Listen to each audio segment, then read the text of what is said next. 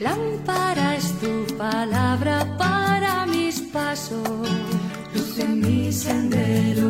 Lámpara es tu palabra para mis pasos, luz en mi sendero.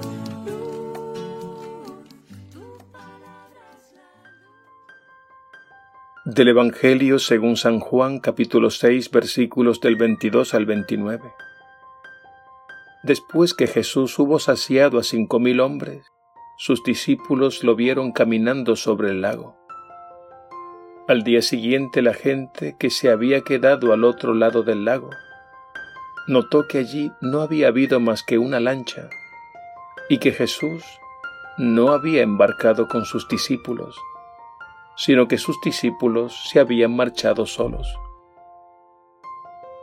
Entretanto, unas lanchas de Tiberíades llegaron cerca del sitio donde habían comido el pan sobre el que el Señor pronunció la acción de gracias.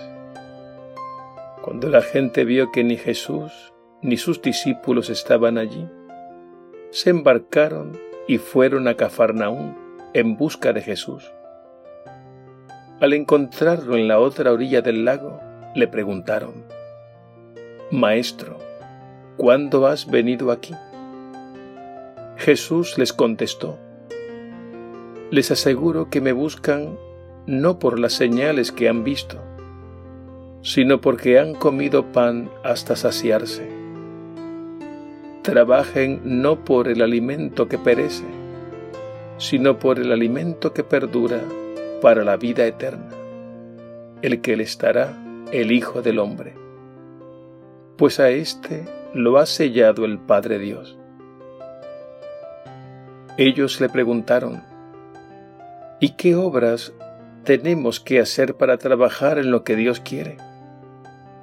Respondió Jesús, la obra que Dios quiere es esta, que crean en el que Él ha enviado. Palabra del Señor. Gloria a ti, Señor Jesús.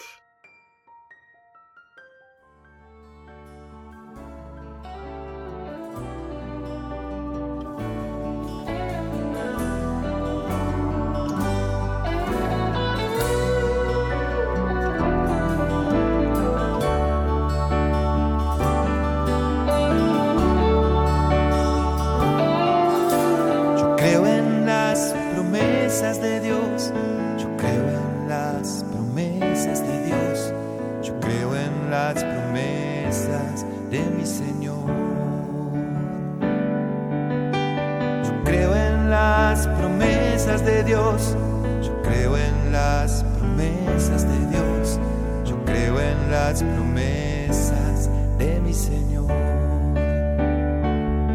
Si soy fiel en lo poco, Él me confiará más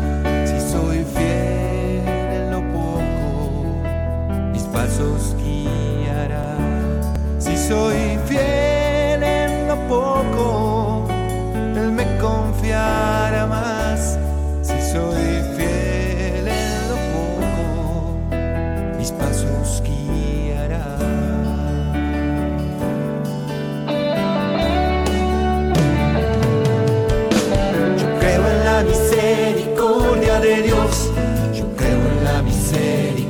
de Dios la misericordia de mi Señor. Yo creo en la misericordia de Dios. Yo creo en la misericordia de Dios. Yo creo en la misericordia de mi Señor.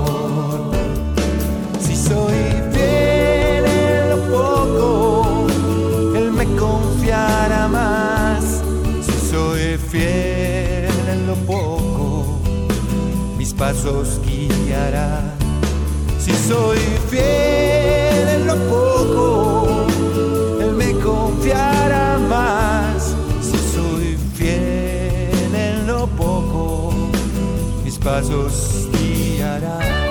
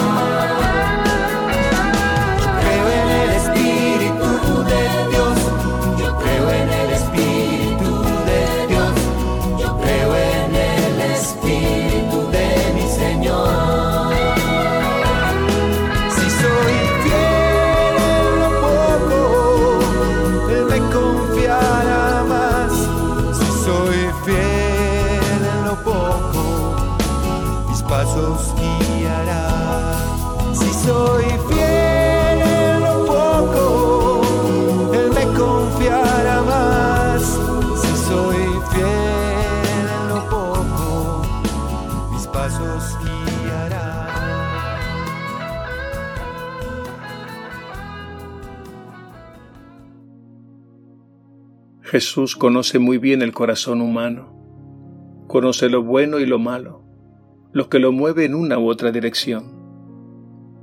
En el Evangelio Jesús pone al descubierto las falsas motivaciones de aquella gente que le seguían después que multiplicó los panes.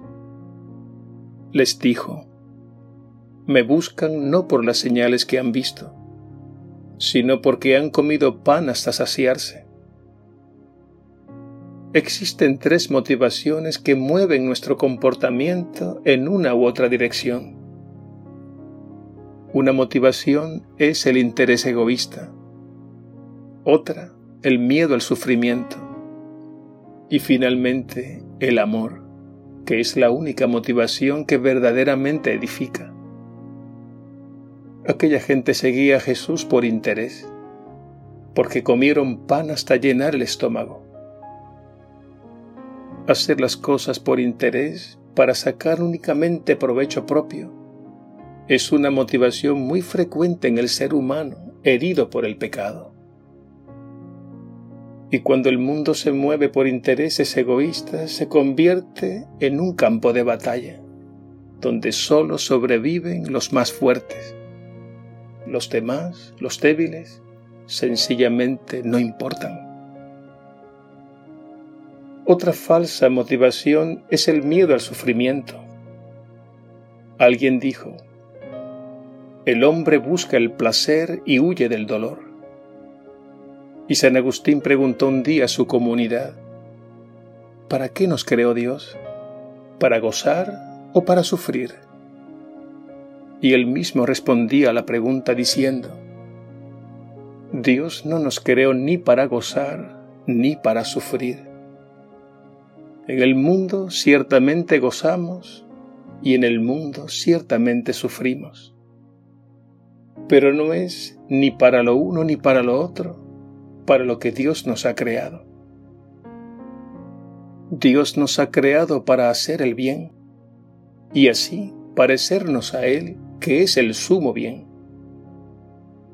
Esta es la verdad pero el ser humano herido por el pecado huye muchas veces del dolor sacrificando el bien. Jesús nos enseñó con su vida y con su palabra a no huir del sufrimiento. Recordemos aquel refrán que dice, por la verdad murió Cristo. Si Jesús no hubiese ido a Getsemaní a orar, el miedo por todo lo que le venía encima se hubiese apoderado de su humanidad. Pero Él nos enseñó el poder de la oración para vencer el miedo que nos paraliza, el miedo a quedarnos solos, a ser criticados, el miedo a la burla y al fracaso. Jesús enfrentó y venció toda suerte de miedos, porque a Él solo le movía el amor. Y esta es la tercera motivación, el amor y solo el amor, tal como Él lo vivió y lo enseñó. El amor es la única motivación que edifica. Una hermosa descripción de Jesús es esta, que Él nunca vivió para sí, sino que vivió enteramente para el Padre Dios y enteramente para los demás. Así nos ha amado el Señor, con un amor que supera todo sufrimiento hasta el extremo de dar la propia vida.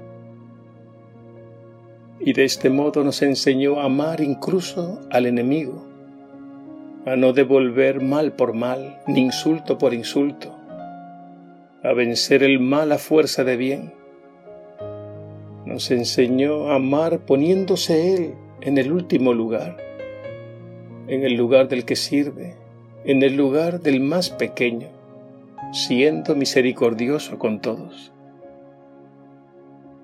Y de este modo Jesús nos saca del egoísmo que no nos hace felices y nos da a saborear y gustar ya desde ahora el manjar de su amor sin límites. Es por eso que el Evangelio de hoy nos dice, esta es la obra que el Padre Dios quiere, que creamos en Jesús. Y creer en Jesús es abrirle el corazón y entablar una relación personal con Él, escuchando su palabra. Creer en Jesús es confiar absolutamente en Él, tenerlo como nuestra roca y nuestra paz, en quien descansa nuestra vida.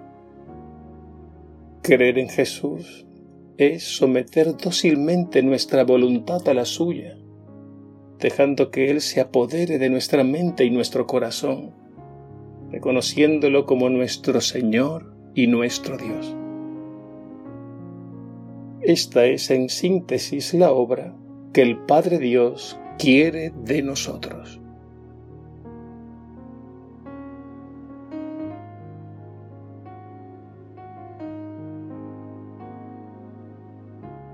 Jesús resucitado, purifica mis sentimientos y mis motivaciones, lo que mueve mi vida.